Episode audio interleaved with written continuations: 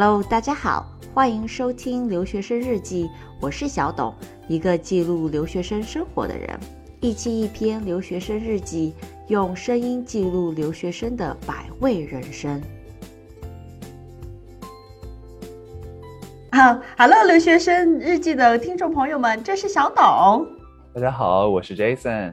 啊，今天呢，我们又来了。这期我们采访小董的高中留美班的同学。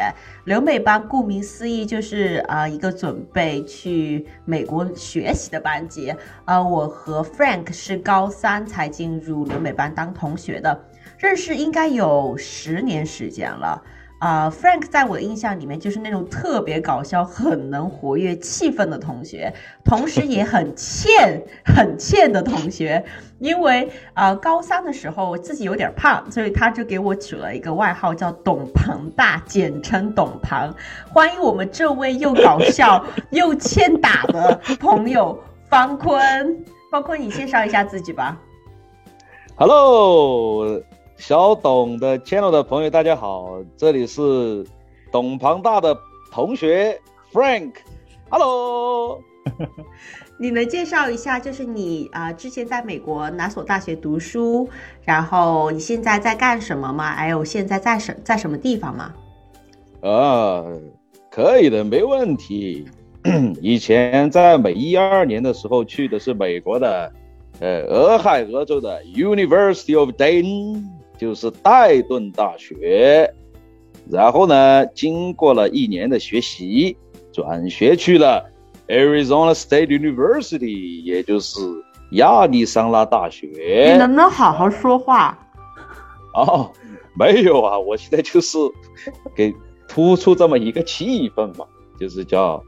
搞笑的气氛，活跃的气氛，就切合你刚才说过的那给我总结的特点嘛，对不对？你能不能好好说？很有综艺感啊！我现在在四川绵阳，我生长的地方。呃，现在呢做一点房地产，啊，回国过后就自己成立了自己的房地产公司，现在就做修房子的这么一个业务。啊，哎，你修房子是继承你爸的事业吗？还是你自己创创造的？哦，并没有，它是我自己创造的商业帝国。哎，是这个样子。哎，那你之前读什么专业的？我之前学的是 marketing and management。嗯嗯，其实我很有好奇心啊，就是你觉得你自己是富二代吗？我自己并不是富二代，我 consider myself as，呃，怎么说呢？创二代吧，应该算是。哦，所以你的父亲也是，就是就是也是创立了他自己的呃公司，然后你是创二代，你是这也也创立了自己的其他的领域方面的公司，是这个意思吗？对对对，可以这么理解。哦，那你觉得啊，留学生，你进入过留学生的富人圈吗？我当然进入过留学生的富人圈，因为我曾经也很彷徨啊，进入过的，有很多的小道消息我都知道。哦，那你那你能满足一下我们的好奇心吗？因为我从来没有进入过富人圈，你能告诉我一下他们的生活是怎么样的吗？哎，在美国嘛，怎么说呢？来美国读书的留学生嘛，有一大部分都是家里面非常的有钱，然后呢，也是就想个找个地方把孩子送出去，然后还父母一个清净。那么这些小孩到了美国过后，他们书也不会去读，然后课也不会去上，然后回家过后也不会复习，每天只做一件事情，就是打游戏。然后有一部分的呢，就是泡妞，反正生活非常的迷乱，还有更有甚者呢，就是说有涉及到吸毒的这么一个情况。当然，那些毒品在美国可能是合法的，但是在我们中华人民共和国是百分之百应该被取缔的。哎，它是这么一个情况。所以说，留学生大部分，准确是说大部分吧，百分之六十的留学生吧。在美国都是这么一个情况，生活非常的迷乱，也不会好好上学，大学就是混一个文凭，找各种的代写，然后呢逃课，然后抄作业、作弊，他大概就这么一个情况。这就是我所了解的比较真实的美国。当然，可能是因为我的圈层太低了，因为我进的大学都不是美国特别好的大学，也都是排在一百名左右的。所以说我了解到就这么一个情况。那要么就是常青藤的那些大学，可能大家的学习态度和生活的状态，可能与我了解的可能不太一样。但是我所了解的情况大概就是这样。嗯，哎，你刚刚说的就是我问到你留学生富人圈，但是你说说的都是比较负面的方面啊。但是你觉得啊，留学生有啊，就是努力学习，就是就算是在你的身边啊，你的朋友圈有努力学习、有努力奋斗的那一群人吗？嗯，还是有很大一部分人在经过一两年的迷茫期过后，呃，就像我一样，我也是经过了一段时间的迷茫期。经历了一两年过后，就开始奋发图强。很多人都回到国内，自己创立了自己的公司，也不乏一些有能力、有上进心的人。现在已经非做得非常的大，非常的强，也再创了辉煌。所以说呢，还是有很大一部分人都还比较有上进心啊。但是人嘛，总有就是说迷茫和彷徨的时期啊，这是可以理解。我所说的都是这群人的迷茫彷徨期。但是人肯定不可能一辈子都长不大，对吧？你说那种就是。二十七八岁还非常的不成熟的，还一天在玩的那种人还是比较少。我说的是，就是在美刚去美国的那么一两年，这种情况存在的比较多。到后面都找到了自己人生的方向，自己应有的一个状态，他这种情况就会慢慢慢慢的少很多。嗯，那那你说你才来美国的时候一两期有迷茫期，那你是什么契机让你度过了那个迷茫期呢？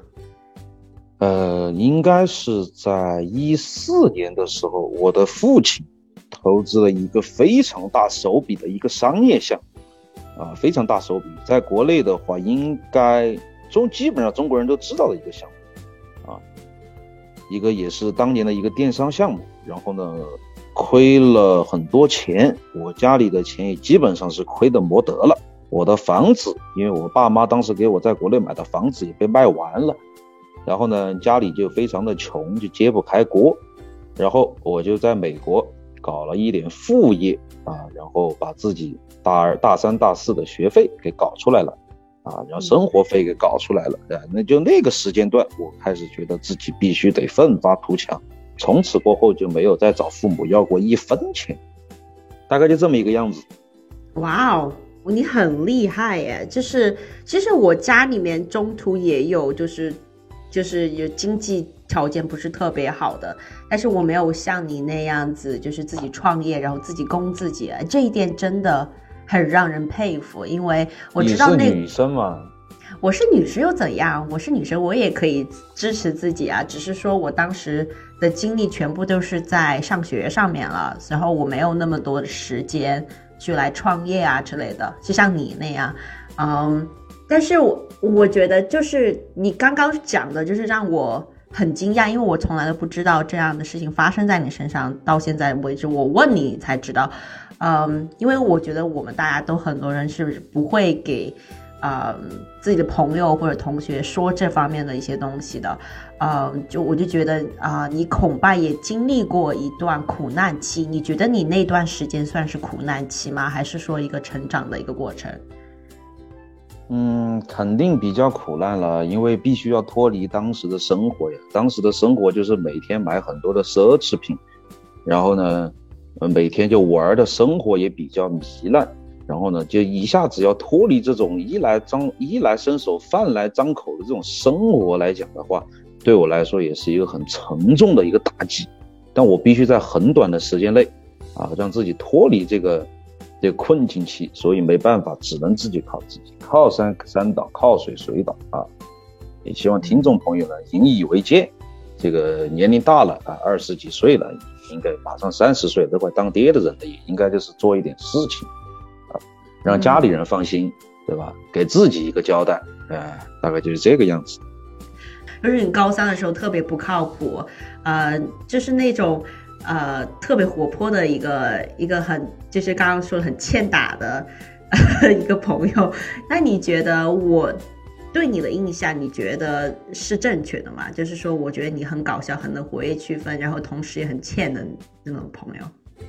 嗯，对于你说的前面的那一段啊，都还比较认同。但是你说后面我很欠，这个我就不知道你是从何而来了。这个就你不要瞎说哟，这个。你你你知道 为什么？你你知道为什么我会觉得我？你知道为什么我会觉得很欠吗？因为就是就是就像刚刚我就我我跟就是说这个董庞大这个简称这个外号，呃，其实我不喜欢的。然后，但是我已经告诉你很多遍了，不要叫我这个名字，但是你还是会继续叫。所以，嗯，其实不是我没有叫，是是那个斗子哥。斗子哥他喜欢叫 Mr. Bean，他喜欢叫你，但是其实我们都没有怎么叫你的这个名字的。哎，你不要全情关心啊！你叫的是最最最最积极的那个人，所以那那那我就很好奇啊，就是你觉得，但是我觉得看起来你不太是很后悔给我取这个名字，但是你觉得你曾经有那么一丝后悔过给我取这个这个昵称吗？董庞这个昵称？没有你你你要不说我都我都记不得了。没有你到一七年的时候还在叫我呢。哦，那那我现在记不得了，现在都过了四年，快四年了，三年多了，我现在我是真记不得了，我真记不得我还给你起过什么外号。嗯，因为我觉得就是这个名字其实对我自尊心伤害蛮大的。就是我，我老实老实跟你说啊，就是没有什么遮掩之类的，因为并没有哪个女生喜欢被人叫痛，就是很很 fat，就是大那种那种那种外号。所以，好好好好好，OK OK，No problem，No problem，我知道了，我知道了，以后不会叫你了，好吧？懂一些。OK OK，那那你觉得？哎，你的英文名字叫什么来着？Vicky。哦，Vicky 啊，没问题，Vicky，以后我就叫你 Vicky 了啊。你就叫我小董，我在我的播客上面就叫小董。啊，好好，小董，小董，小董，董董董。刚才的确听到 Frank 提到说，呃，他在成长的过程中，他脱离了那个留学生买很多奢侈品的那样的生活，我就很好奇，因为我们很多听众朋友可能就是身处在那样的一个呃时段里，可能就是觉得。买奢侈品能够给他们带来很多快乐，或者是很多他们个人身份的一个象征。那 Frank，你对这样的一个留学生的群体中，他们买奢侈品的过程，你现在往回过回过头去看，你会有什么对他们的建议吗？或者对他们的这样的一种嗯理解吗？其实买奢侈品这种东西吧，就是王健林啊，就是我们的国民老公的爸爸曾经说过一句话：奢侈品那些东西。几千刀，对吧？呃，几万刀，这种东西来讲的话，其实不能叫奢侈品。什么奢侈品？就在你这个时间段，在你这个年龄段，或者在你现在这个圈层，啊，你拥有一些你自己啊本来不该属于你的东西，满足自己的一种好奇心，满足自己的一种虚荣心，这个东西叫好叫奢侈品。但有一天，你你发现，哎。你真的有这个能力买这些东西的时候，买这些东西分分钟随随便便，你其实不会觉得它这这是一个，对吧？这这种对你来说还有很大的吸引力的这么一件事情。所以说，我们人要不断的提升自己，对吧？要脱离这么一个阶段，你就是真正的成功，对吧？飞机、游艇这种东西，对吧？几百 K、上千 K 的这种东西，那才叫是奢侈品啊！我们要追求的是这些东西，不要就是说。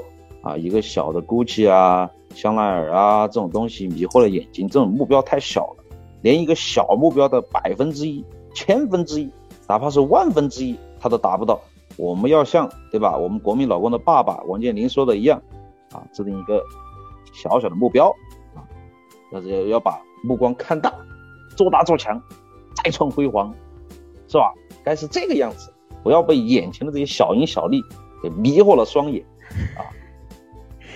就是这个样子，Frank 真的很很搞笑，这些口号真的很搞笑，真的很搞笑。就是要格局，就是要建议现在留学生的话，他们在思考他们的人生的话，格局要放大，不能就只看到眼前这些，这些嗯可能虚荣的一些呃外表，可能要对自我内心的一些成长进行更多的关注。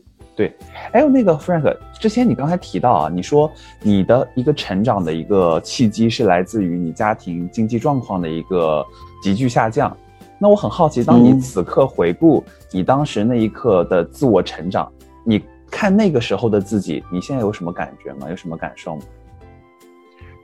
啊，那个时候日子很苦的，因为我的家庭里本来我爸妈是每个月都会给我打零花钱，啊，就那个时候我记得，呃，应该有限额吧，每个人的限额应该是一个人头一年只能打五万刀过来。我家里所有的亲戚朋友都都把人头献上了，我都我的钱都还是不够用，啊，就属于那样，就是我的爸爸妈妈、爷爷奶奶，我的。有其他的各种杂七杂八的亲戚，然后都都把那个人头数给贡献上来，因为我不知道现在还有没有这个限制，反正那个时候是有，啊，然后突然一下啊，就是几个月都没有给我打生活费，我当时就很难，我也什么也，我那个时候就不到二十岁，二十出头吧，出一点头，啊，我就很迷茫，我每天该做什么，该吃什么，我的我养车，我的学费，我都不知道从哪里来。那我家里那个时候是真的是一分钱都拿不出来，就属于这样，然后我就很头痛，每天都不知道怎么办，然后基本上就那一段时间就和所有的朋友基本上都断联了，因为我再也承受不起和他们一起共同的消费了。然后呢，就是然后然后就就很就很难嘛。我记得我最难的时候是在一四年一五年嘛，一四年一五年那会儿，然后就那个时候就很穷很穷。当时我是读大快读大三，我读大三吧那会儿，然后呢就很穷，就我记得最清楚的一次就是我在家里买了一买了七颗白菜吃了一周，然后那个时候有那个麦当劳有那个叫 Hot and Hot and Spicy 还是叫 Hot and Juicy 的一个汉堡，就是九十九美分一个，我都记不得那个叫什么，就吃那个每天都吃那个东西，然后就因为那个东西很便宜，你就包括贵一点的汉堡我都吃不起的，我只能吃那个。好像就叫 Hot and Spicy 那个那个那个那个小汉堡啊，那个我一天买买两三个，一天就就一天每天都吃这个东西，然后就非常的苦，然后就痛定思痛，就要做一点事业。我记得我在美国做的第一份事业是开了一个餐馆啊，开了一个餐馆，然后我那个时候是利用暑假时间拜了一个当时在洛杉矶 San Gabriel 那边的一个中餐馆的一个。重庆厨师，我找他拜师学艺，啊，然后就回亚利桑那 （Arizona） 那个 Phoenix Tempe 那边，啊，搞了一个那个餐馆，啊，就在那里搞。当然，我们留学生是不允许在美国搞餐馆的。我们也是，我也是和美国人，我的美国朋友，呃，一起弄的这么一个餐馆啊。然后我就是当厨师嘛。然后那个时候后面的收益就还挺不错的啊，但我不鼓励大家这样做，因为被移民局抓住了是很头疼、很很头痛的一件事。但是我那个时候没办法，因为在美国，我是有一次在无意中听我的当年的师傅，我当年的师傅告诉我，他说在美国一个炒锅，美国叫炒锅就是一个厨子嘛，一个厨子来来讲的话就。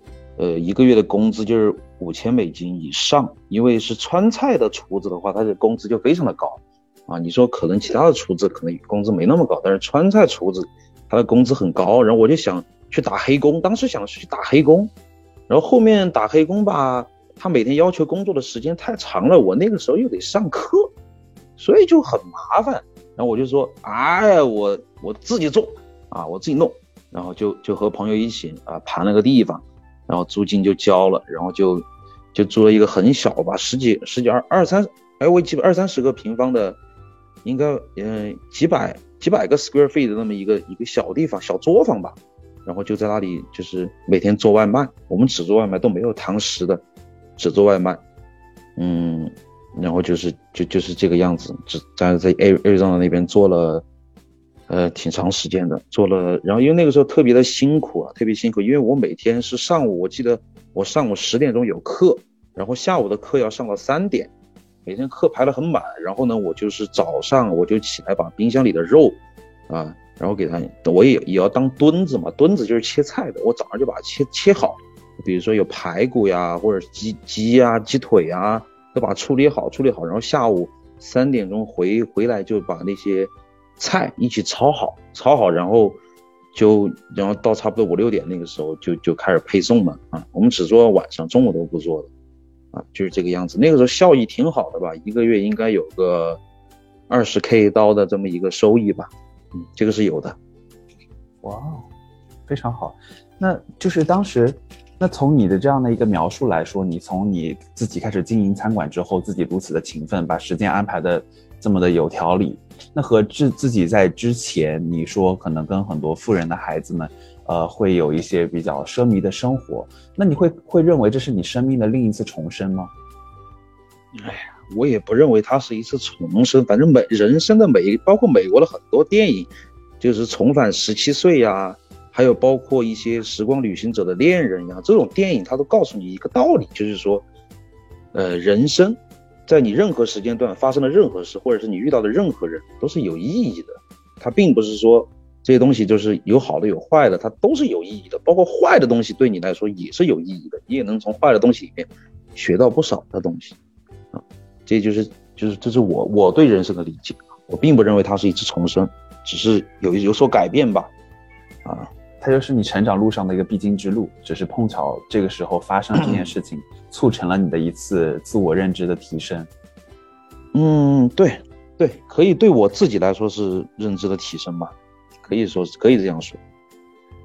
就像你说的，你你希望就是留学生群体或者说听众朋友的格局能大一点，不要就仅局限于一些小小的奢侈品。那你觉得现在自己离自己的目标还比较远，是自己的目标比较比较远比较大吗？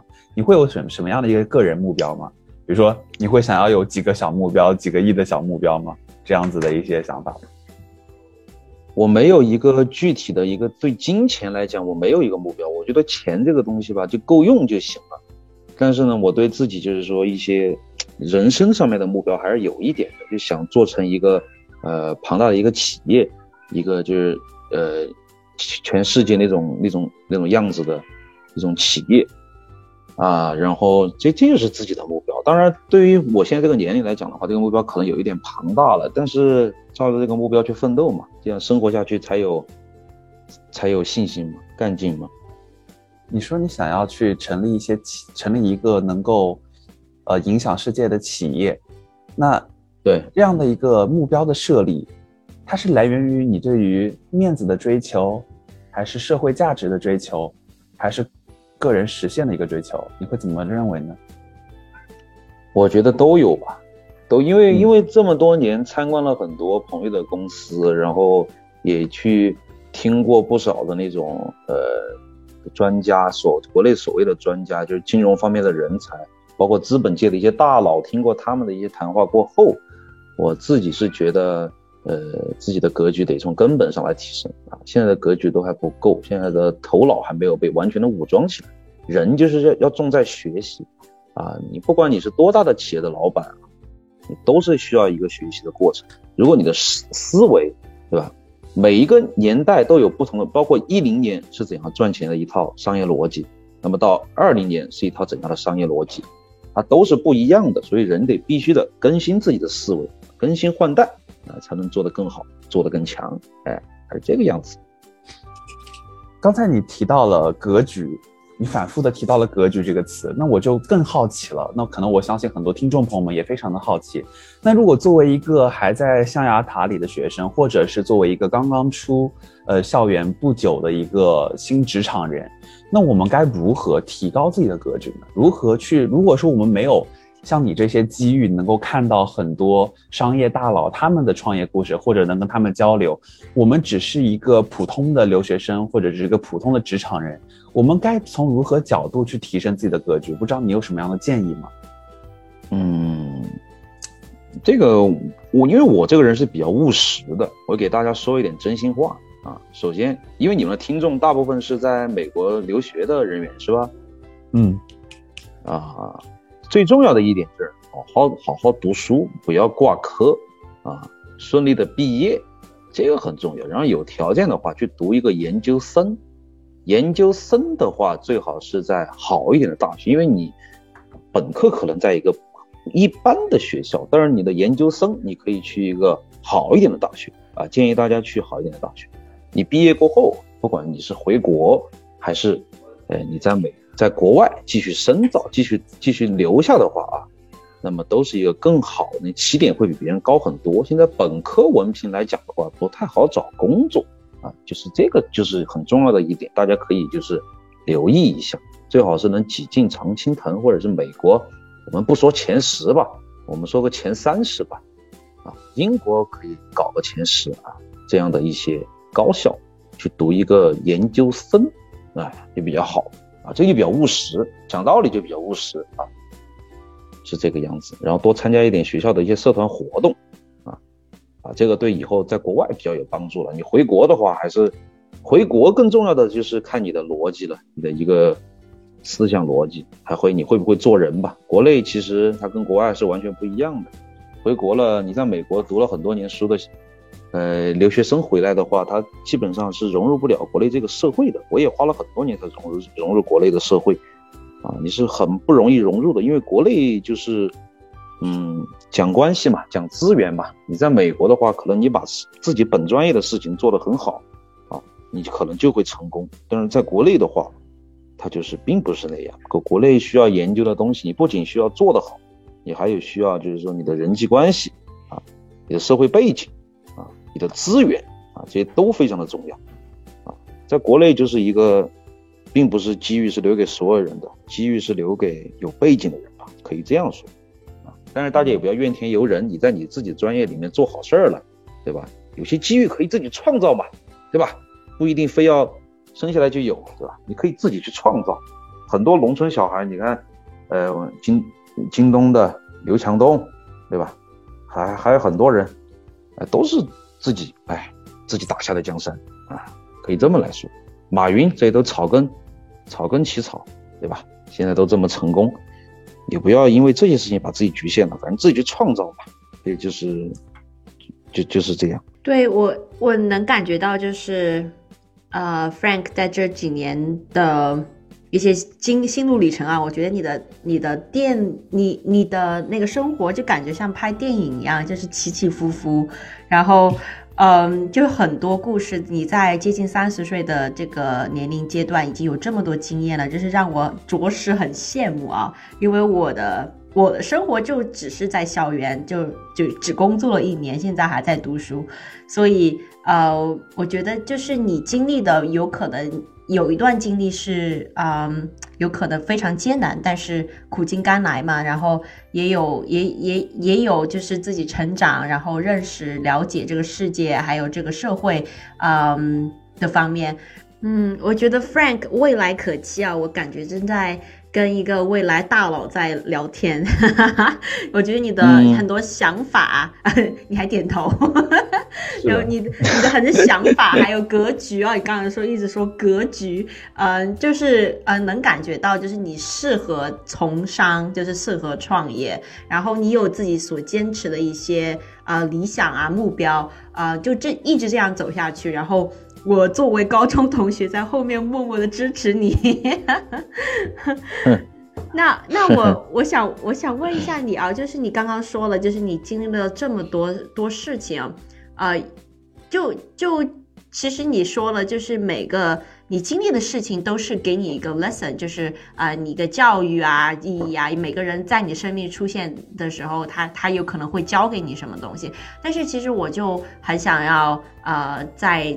呃，吹毛求疵一点啊，就是比如说是你真的就回到了呃，你刚刚来美国的啊一到三年的时间，你觉得有什么遗憾吗？你觉得什么是事情你想要改变的吗？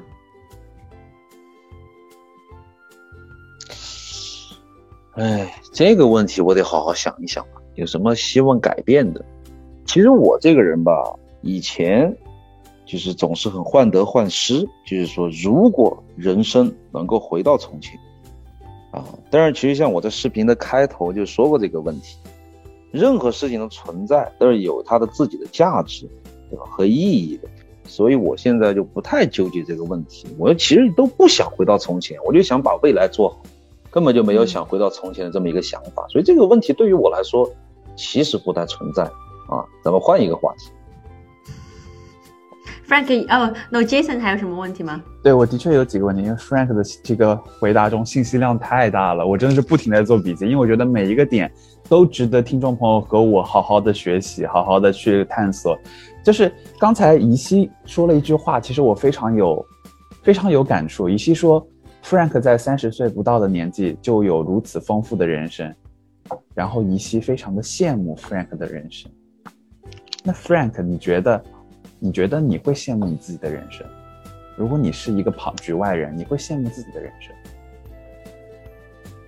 我不太会羡慕自己的人生吧，因为说实话，呃，没有什么好羡慕的。我的人生就是你说经历多，其实我我并不这么认为，我只是说做完了每个阶段，啊，该做的事儿，啊，其实你说多的话，每一个人只是说你们可能没有我这么会说，没有我这么会编故事，所以你们的人生听上去就很苍白。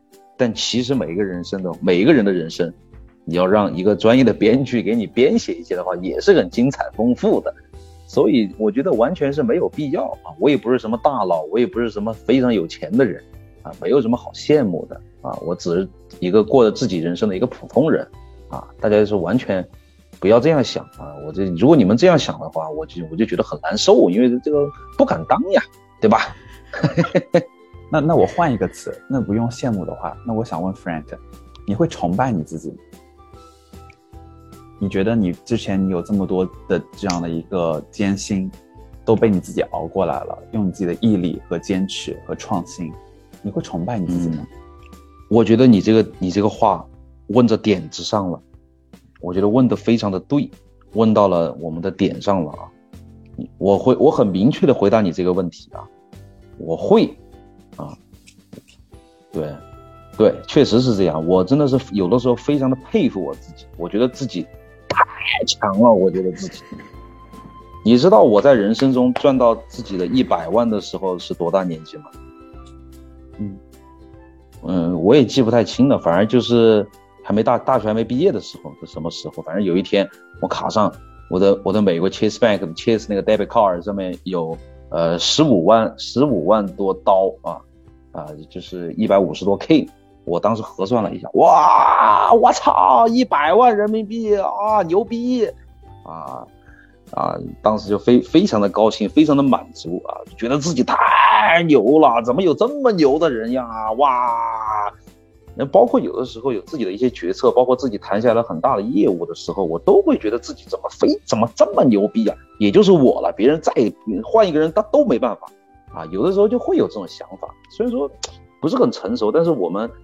呃，也还是需要对自己实现自我认可嘛。你不要觉得自己什么都不行，什么什么的。我有的时候确实还，我也不说自恋吧，就是说有的时候觉得挺佩服自己。但是我平时就是在外面和人接触，还是一个非常谦卑的人，啊，就是很多人很包括很多人都在外面都觉得我就是一个啊一个小孩儿，因为我平时的打扮啊，我也现在的话。虽然说不穿奢侈品了，但是有的时候买一点潮牌呀，或者是那种淘宝上买一些衣服，大家觉得我都就是一个小孩儿啊。但可能，但我也不去像以前一样，我得穿得很好，穿得很成熟，就给别人展示一下啊。但我现在没完全没有这种想法。我觉得你要把我当这个小孩儿，我很我很高兴，因为因为因为因为我觉得我很年轻啊，然后然后我还有更多的时间来做自己的事业，所以说啊，没有以前的那些想法。嗯，但是确实，我还是有的时候会想起来，会很崇拜自己。这个确实是，嗯，我觉得被崇拜的人有时候可能身上所肩负的压力也会很大。那我有一个问题，我就想问问 Frank，你你在努力的这一个过程中，在这么不停的去马不停蹄的往前赶的过程中，你会有什么时候会觉得很累吗？嗯。其实每天都会觉得很累，因为现在我手下人就是最多的时候，就是我直属管辖的时候啊，就有一百一百好几人啊，一百好几人。这些人他们的去留啊，还有就是他们的他们也得养家糊口，我得对这些人就是说，呃，有一个交代。你知道吧？如果我我倒下了，就像辛巴一样，不知道你们知不知道辛巴？新选的辛巴，辛巴的失败是一个无奈啊，就像他一样，他的怒吼出来了。新选就是我一个人扛着啊！有的时候我也有这种怒吼，我也有这种想法，就是说，你们这些人都得靠着我吃饭，我倒下了，你们怎么办？有的时候真的就会有这种这种想法的存在，所以说就很每天都很累嘛。包括其实我的。财政情况，嗯，从去年开始，因为去年做了一个很失败的一个投资，啊，损失了不少钱啊，然后，到现在财政状况都不太好，所以说每天都比较烦恼吧，这个事情就是。但是最近有所解决，啊，然后最近也找到了其他的项目，所以说，嗯，就还行吧，每天有希望，啊，啊，就是属于这样，嗯，责任能力越大，责任就越大，是的。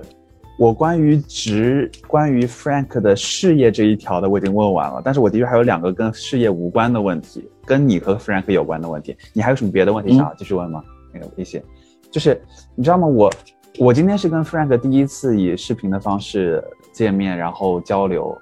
我觉得在刚开始交流的时候，我觉得 Frank 是一个一团火焰，非常非常燃烧的火焰。我能感受到那种火焰的棱角，感受到火焰的那种熊熊燃烧的感觉。但是随着我们聊天的深入，随着我们聊天的推进，我感觉 Frank 更像一潭清水，他不，他非常的深沉，非常的有他的神秘和故事，并没有那么的这种让人觉得非常的耀眼或者闪烁的感觉，更加是一种让人觉得想要去了解、去探索的感觉。那一希，我有个问题想问你啊，对，就我本来是问 Frank，这就是采访 Frank，但我有个问题想问你。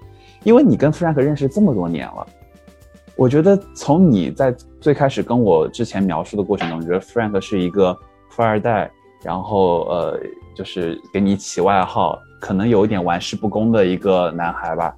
那现在从你的最初的印象是一种玩世不恭富二代，到现在可能我们推进了解到他很多背后的故事，你有什么样的感受吗？你觉得他现在给你呈现了一种？什么样新的一面吗？嗯，其实他有一些特质是一直没有变的，就是很乐观，然后很耿直，很，然后还有很真诚。就是就是我高三的时候跟他交流，我就觉得他就是不是藏着掖着那种人，然后就是交流就很流畅那种。嗯，但是我觉得现在的话，我就发现了他其实有很有责任心增加了。就是就是能感觉到，就是你的成长的责任心这方面，责任心是需要时间的积累的，不是说，呃，你小时候高三就有责任心的。还有你，我觉得很难得的一点，从 Frank 身上看到的就是平常心。虽然就是说。嗯，你现在嗯在创立啊公司，然后之前也有做过啊不一样的企业啊之类的不一样的事情，嗯，但是你到现在为止还是有个平常心，就是说，哎，你不想要患得患失了，啊，就不想要就是情绪受这个钱的影响，嗯，然后，对对，这这大概就是我对他的印象，就是在在嗯。采访完之后多了两个心，责任心和平常心。我觉得我采我我也比较采访完 Frank，就是认识了 Frank 之后，我就有一个字，我觉得他特别的酷，就很酷的人。我怎么我怎么解释这个酷啊？解释这个酷，肯定他的外形的确很酷。他说他穿着的很很这个美国的呃这个大学生的感觉是很酷。但是我觉得更酷的一点是我对于酷的理解在于，就是追求自己想要的，没有的东西靠自己的努力去拼搏去追求。然后从社会的毒打中去学到东西，然后并且很真诚的和大家分享，我这是我在他身上读到的一种酷，读到一种非常特别的酷。对，然后我还有另一个问题啊，问题有点多，我写了满满一面纸啊，有好多问题啊。因为我之前有听到怡西在跟 Frank 讲到，就是他在高中的时候被起外号，然后还向这个 Frank 当面对质，就是当面去这个。去问他你怎么当年给我起外号，到底是谁起的？然后我很好奇一个问题，就是怡西刚才提到了很多自己其实很在意，觉得一个女孩子不愿意被别人这么说。那 Frank，你当时听到怡西这么说的时候，你会惊讶吗？你会惊讶哦，原来他不喜欢被别人这么叫，你会惊讶吗？我肯，我又不是傻子，我肯定知道他不喜欢被人别人这样叫呀。那那但当时就像你说的，我玩世不恭嘛，我就图一个乐嘛，我就就叫他嘛。对吧？因为其实有的时候去叫一下，其实也没有别的心思，就是想，呃，想想再促进一下同学之间的情感，起个外号，其实就挺好玩的。其实没有想太多，但是可能，但是可能就是你觉得，你可能当时的自己可能觉得很好玩，可是对于另一个人来说，他可能觉得一点都不好玩，甚至。有点难受。那那你现在，当你知道了怡希，当他怡希跟你表述出他的当年当那时那的那种，郁闷，可能觉得很在意。那你听到他的这样的表述的时候，你是什么感受呢？嗯，我的感受啊，首先，呃，Vicky 啊，我不是怕得罪你啊，我但实话实说，我觉得你这个人有一点小家子气了，格局，我们这个人生的格局得拿出来。你怎么十年前的事情你还要拿出来斤斤计较？我觉得这个就是你的不对了啊！为什么要这个样子？不看长远一点，对不对？我都我都已经忘，你今天不说我都忘记了。你对你自己外号记得这么清楚，而且退一万退一万步说，这个要怪你，怎么能怪我呢？我给你起个外号，对吧？而且你说这个外号具体是不是我起的，我其实现在都有有待考究。在我印象中，我没有给你起过这个外号，你知道吗？你非要说是我给你起的。不然我我我跟你说，不管不管是谁起的，但是你一直在叫，这这个这个是个事实呃，然后我我想说，我想说，其实其实你很难，你很难了解，就是一个女生的一个心思，就是女生她其实很容易被 judge，就是外外表。然后男生都一直都是在说，哎，这个女的好漂亮，那个女的好漂亮，这是怎么怎么，这个女好丑，那个女好丑，这个女好瘦，这个女好胖。但是其实有有可能你不太了解，就是女生经历的这个，这就我们说是 social standard beauty standard，就是审美的那种苛刻。然后其实我小时候不仅仅是你啊，然后很多的呃同班同学，其他同班同学，然后还有我妈妈，我自己的妈妈也会就是这样子。它其实是一个 trauma，就是我们说的是那个。呃，创伤，对，小时候是个创伤。你记得我有就是高三的啊，快要毕业的时候，我突然瘦了很多吗？你记得我那段时间吗？嗯，不记得。哦，没关系，就就是因为就是因为那是个创伤，然后我就觉得，哎，就是应该要瘦下来。就是我听了你们、你们、你、你们的意见，就是说啊，哦，我是太胖了，所以我就一下就一个两个月之内之内我就掉了二十斤。所以有可能你觉得这个就是就是十年前，不呃就是小事儿，但是对我来说是个大事儿。对，嗯，对，当时你也没有说呀，你要给我们说一下嘛，可能大家就会明白。但你又不说，对吧？我们哪知道你不喜欢这个外号？我们都以为你非常的。Enjoy 这个外号呢，对不对？哎，我记得你之前还把我气哭过，你经常就是那种怼，把我怼哭的那种。你坐我旁边 吧，我感觉你在造次吧，我感觉我怎么不记得了呢？当然了，你你欺负别人，你咋记得呀？你只有被欺负人才能记得。哎，那我现在两方都说说清楚了，怡希把他的烦恼，把他的郁结的事情给说了出来。Frank 把他当年玩世不恭的态度和他压根就不知道怡希不喜欢这样的一个外号的心心理过程也说了出来。我觉得现在可以有个世纪大和解。没有，没有啊，之间没有隔阂。我我是我是感觉我是感觉你你完全是你完全是就是说，哎，可能我对自己的认知不够吧。但是我感觉你说我是一个玻璃，我我就问你，我我没有玻璃啊，我这是。我在布我在布谁呀？我没有布过谁吧？啊，没有没有，可能有有一有点怕，就是那种边界了，bully 的边界。但是你不是个 total 的 bully。我觉得你完全是在造次，我感觉 你是你是很欠。我高中生的男孩子的确有时候是会很就是很贪玩，可能贪玩的一个角度就是从呃去逗同学，他可能认为他是一种逗，在逗他，他并不觉得他在伤害他。所以可能，其实你从另一个角度来想的话，我在帮你融入这个集体，你明白吧？什么鬼？这个企业家很能说呀，这个企业家，哎，不是讲讲道理。讲道理，我是我是我当时想的是帮你融入这个集体啊。讲道理来讲是这个样子的呀。你背后的动机真的就是帮我融入集体。我记得你们当时的时候逼迫我逃课，我到现在知道，就是全班十个同学在那逼着我一起跟他们逃课。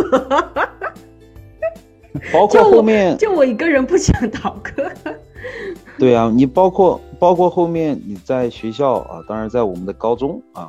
我是这样想，我当时的一个初衷其实就是要想让你融入融入大家，因为你那个时候还比较的内向嘛，然后也没有，哎，没有跟大家融入的很融洽。然后包括后面，我记得你们在 Amber 那边上学的时候，Nancy 那边上学的时候，当时过来也不也是因为因为我嘛，大家又重新就是当时的高中同学，还有学姐，呃，大家不就是又聚在一起了嘛，对吧？我其实都是想，就是大家能融入这个集体。